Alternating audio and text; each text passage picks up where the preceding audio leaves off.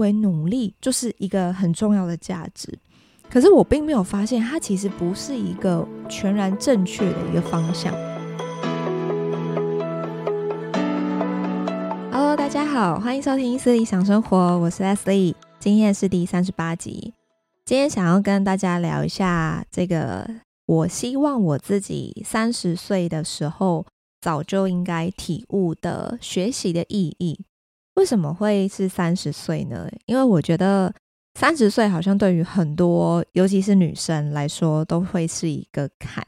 就会觉得哇，要从二字头跨到三字头，会有很多无形的焦虑，会觉得啊，我自己要变老了。然后女生嘛，都会觉得越老越不值钱，就不像男生，男生好像是越老越值钱，然后女生就是这个这个就是越老，然后。没有了青春，然后呢，可能这个身材也会走样，就是各种不管是外形或者是体力都会走下坡。但是男生好像就是，嗯，不知道诶，为什么都会觉得这个是黄金单身汉这种呃很很正面的词，但是女生呢就会说是败犬。就会说是剩女，而且是剩下的剩。我觉得这个是一个蛮严重的 一个刻板印象，但我觉得很多这种刻板印象都是女生自己给自己的啦。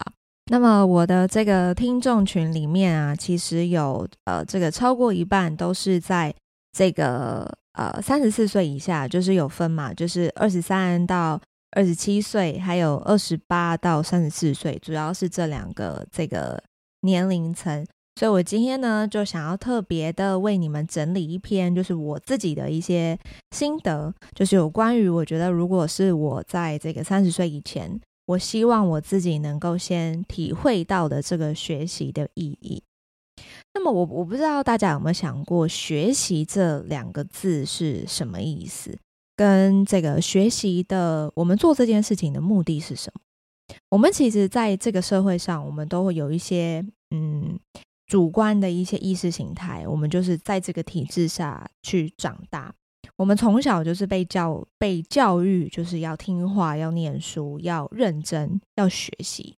那么目的是什么？目的是为了考试。那么我今天考试考好，那代表我可以这个比较好的，这个比较高的机会，可以进入好一点的学校。那么为什么呢？因为好一点的学校，我毕业之后，我才有比较好的机会去进入更大型、更知名的企业。所以进入大型的企业，进入知名的企业，其实就代表象征着这个社会象征，就是我是一个人生胜利组。那么我进入大的企业，代表我我这个会得到一个外在的一个响亮的公司的名称，然后呢，它可能背后是这个是这个稳定的收入。所以我的人生就应该如此。我们每一个人生好像就是一个齿轮，它就是这样子，一直一一直在往前推进。可是啊、确实，过去的我的思维是这个样子。可是我不晓得大家有没有真的静下心来去思考过，说真的是这样吗？我我觉得这个是一个很有趣的议题，就是我们到底依循的这一连串的进程，到底为的是什么？那么我上个礼拜周末，我在这个诚品书店，我就晃了一圈嘛。然后我就发现，我就观察说，诶，现在的年轻人，这个大家都在看什么书？我就发现，其实还蛮多人是翻阅的书籍都是跟财富有关，比如说什么财富制胜啦，或者是要当 FIRE 族啦，要提前退休啦，或者是啊、靠着 ETF 可以存到人生第一桶金啊，类似这一些。那么这些书里面，其实大部分都是呃在讲一些投资理财的观念。我觉得这个确实是好的，因为我们其实现在太多的年轻人是月光族，是没有没有在存款的，没有在存钱的。那么我们确实，我们的人生要追求稳健，我们这个要把这个我们的薪水分成这个有一个叫做三三三法则嘛，就是三分之一这个是放在这个生活开销，那么有三分之一应该要给这个投资理财。那么剩下的最后有三分之一呢，就是作为你的固定存款。那么这个如此一来，稳定的这样子的投资呢，你就可以滚出上千万。确实啊，我觉得这个投资理财的这个有有有这样的思维是好的，确实是好的。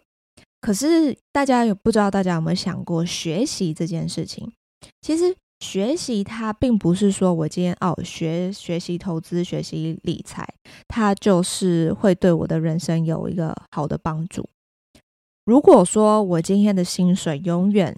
每个月固定的薪水都永远不变，那么我今天的整个投资的效率效果还会好吗？就是我我宁愿把时间花在研究那些名牌，要跟单，然后找一些标股去做一些投机的行为，还是说我今天应该要把专注力放在我怎么去提升我自己的价值？跟我怎么想办法提升我自己的这个单位时间的报酬，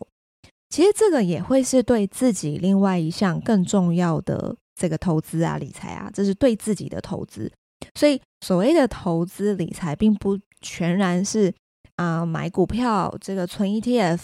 呃这个高股息等等之类的。其实对于自己的投资理财，才是真的放在你自己身上是带得走的。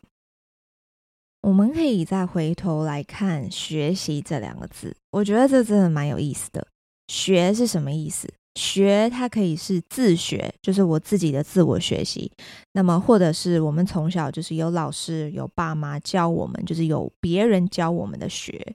自己的学跟外在的被教育的这种学。那么习呢？习就是呃吸收知识嘛。我先吸收知识之后，我来呃吸收之后，我变成是巩固我的知识，把我学到的这个知识转化为技能，它是一个动态的行为过程。习是什么？习可以是温习，可以是实习，可以是练习，也可以是自习。这个都比较像是一个行为，它是一个动态，它是一个实践的过程。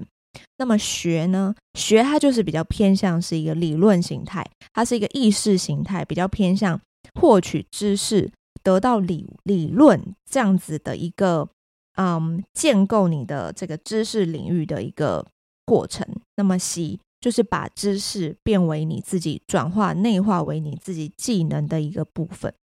所以啊。学习的意思其实就是我今天能够获得这个能够随着环境改变而调节适应的能力，我们叫做学习。比如说小朋友他们在学习走路，就是他会先从跌倒开始嘛。今天啊、有椅子有呃这个桌边桌角，他就扶起来，扶着扶着摔了一跤跌下去了。他就会知道哦，原来刚刚那个动作会让他跌倒，所以他会再站起来，再尝试再走一遍，在从不断的试错中去找到一条真的可行的路。那么这个是小朋友嘛？那我们这个长大，我们在这个学校里面也是吧？我们学校在学校里面获取这个学校教育给我们的知识，那我们这个知识学习了之后呢，就把它放到这个考试。这个这个战场上面去得到一个结果嘛，看你到底学习的程度、吸收的程度有多少，这是一个试验的过程。那么出了社会，到了职场，就有好多各种不同的学习层面。对不对？比如说，我们今天要学习怎么跟同事相处，我们要学习怎么在职场上去做到这个人际关系的互动跟管理，甚至呢，很多这个可能很多人比较烦恼的就是，呃，要学习怎么跟主管、怎么跟老板去做沟通。今天当天啊、这个主管就是没有办法知呃理解说你现在正在做的这个专案的意义，或者是你今天就是没有办法让。呃，这个主管的呃获得得到你的这个专案的认同，那该怎么办？所以这一连串我们都是会需要学习，而学习就是在一个调节适应的这整段能力的这样子的过程。我想举一个例子，就是也是一个小故事给大家听，就是我不知道大家有没有这个有过这个经验，就是回到家，然后呢，可能你的爸爸妈妈就是在用他们的手机，就智慧型手机，然后就是不会用。比如说，LINE 的图片就是突然叫不出来，他可能就会说：“哎，Leslie 啊，帮我弄一下我这个手机这个图片到底是怎么了？”然后你就跟他说：“哦，就就这样啊。”然后你就帮他把可能 App 刷掉，因为有点宕机嘛，所以你就帮他把 App 刷掉，要重新打开。那可能就会说：“哈，那他完全无法理解刚刚的过程是什么。”然后你再教他，你你又要一步一步动作很慢，他可能还会说：“哎，你这个速度太快，我听不懂啊，你讲慢一点啊。然后你在无形中你也会释放出你的那种不耐烦，因为在你的心里里面，你觉得这明明就是一个很简单的动作，你到底为什么就是听不懂？然后导致于呢，爸妈也会觉得这个问你很很没面子，好像又又被自己小孩训了一顿那种感觉，所以导致于他到后面他也不问了，然后关系就会恶化嘛。对呀，这个问题其实就在于我们的学习能力确实是会随着我们的年龄增长而下降，因为当我们年龄增长的时候，其实社会也是用非常快速的速度在做迭代，在做变化。所以，我们理解的社会，其实早就已经不是我们年轻，我们还有保持学习力，还有很重要的叫做好奇心的那个社会了。它是一个动态，它是一个迭代的过程。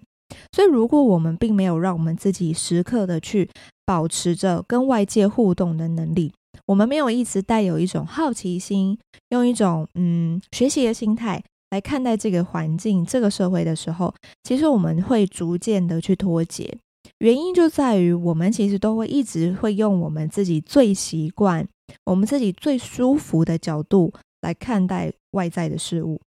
当我们用自己最习惯、最舒适的角度来看的时候，其实我们自己就是那个温水里面的青蛙，慢慢的被煮熟，慢慢的被煮熟，但我们其实一点都没有发现。这就是我们的思维，其实就是在僵化的一个过程。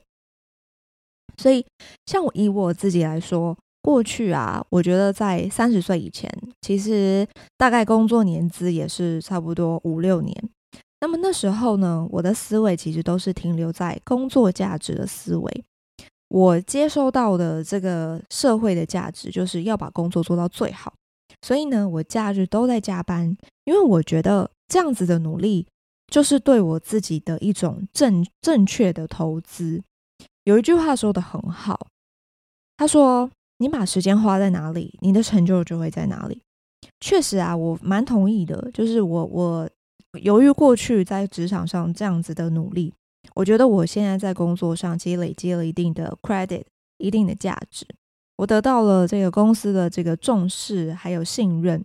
可是呢，这个东西我必须要自我去学习调节。当我今天工作压力太过于庞大的时候，它其实是会导致一种长期的焦虑感。这个焦虑感其实就加深了我对于我自己自我价值的茫然，因为我会觉得我这样子一到五都已经在上班了，然后我假日还要继续加班，那么我的人生的意义到底在哪里？我这个人生下来就是为了工作而存在的吗？我就开始有这种很很纠结，然后一种自我的疑问、自我的 question，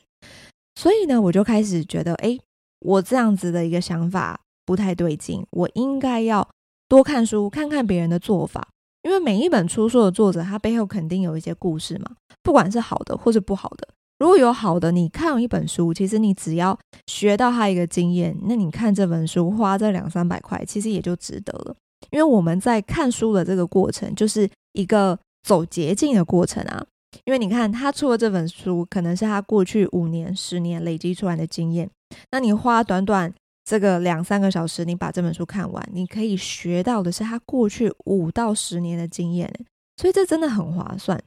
所以我在经历了一段的这个阅读了之后，我发现其实书里面，嗯的一些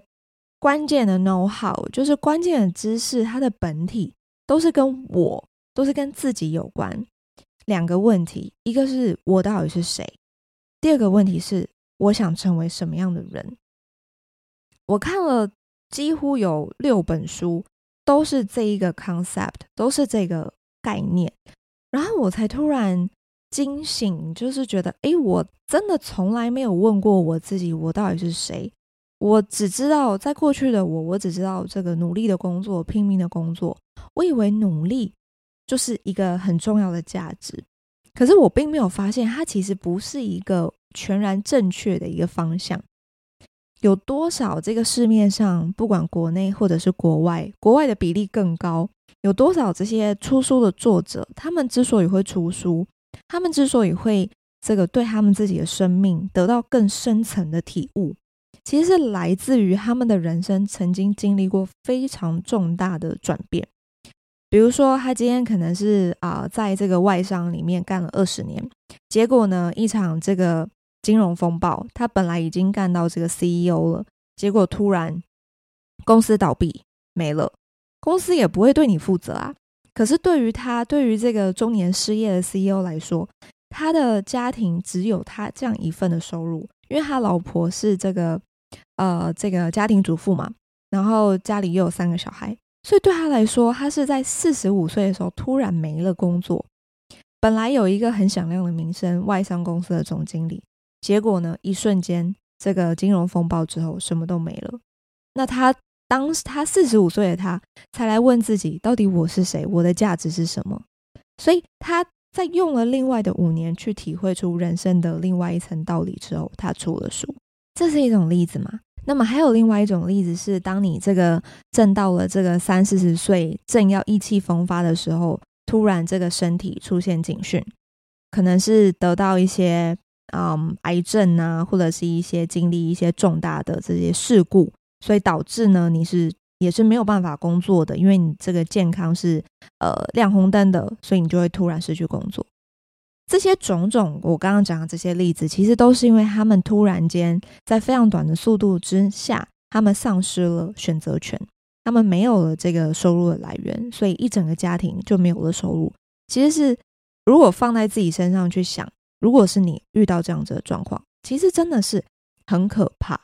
所以，既然我们现在都还这个三十岁，甚至呢正在收听节目的你们，可能是根本还没有满三十，可能都还在二十几岁。这个时候，我会建议你们，真的会鼓励你们要多去思考，到底学习的目的是什么？我们今天学习，现在的我们出了社会，到了职场，我们的学习已经不是为了以前的考试，我们的学习都是为了自己。所以，我认为，不管到了什么样的年龄层，我们都要具备一个很重要的能力，叫做学习如何学习的能力，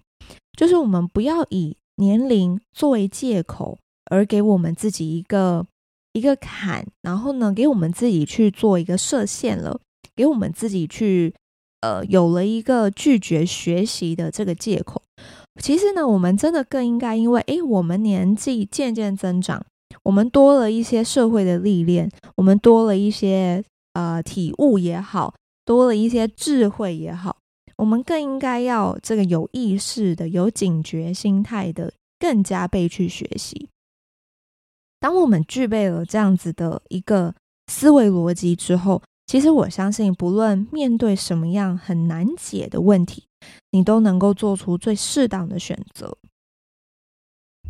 讲到这里，我觉得今天我最主要想要跟大家分享，也是我近期很有感的地方，就是。永远不要放弃对生命的热忱。我们的努力随时都要检视，要自我检视，努力要花在正确的道路上。这个正确呢，其实是应该要做很理性的思考跟判断。我的努力到底对于我自己是不是有正向的价值跟正向的帮助？还是我以为的努力只是表面上我看起来我有得到东西？但事实上，它对于长远而言，对于未来的我是毫无意义的。所以，我们更应该要思考如何增加自己的选择权。这个呢，是我希望我刚出社会的时候就能够明白的道理。如果你对于自己想要成为什么样的人这个问题的答案还很模糊，那么你可以先试着去想象五年后的你，你希望你自己成为什么样子？你先用一种。这个有时间的这个线索跟这个时间的倒推，用五年后的你想要成为的样子来反推现在的你应该怎么样做什么样的决定，跟做什么样的学习，去朝向那一个你心目中五年后的你前进。那么我相信你每天用这样子的方式去做思考的练习，你会一天比一天更靠近理想中的自己。好的，那我们今天的节目就到这边，谢谢你们收听《私理想生活》。如果你们对于我的节目有任何问题，或者想要和我讨论的地方，都欢迎上我的方格子沙龙讨论区和我分享。那我们就下集再见喽，拜拜。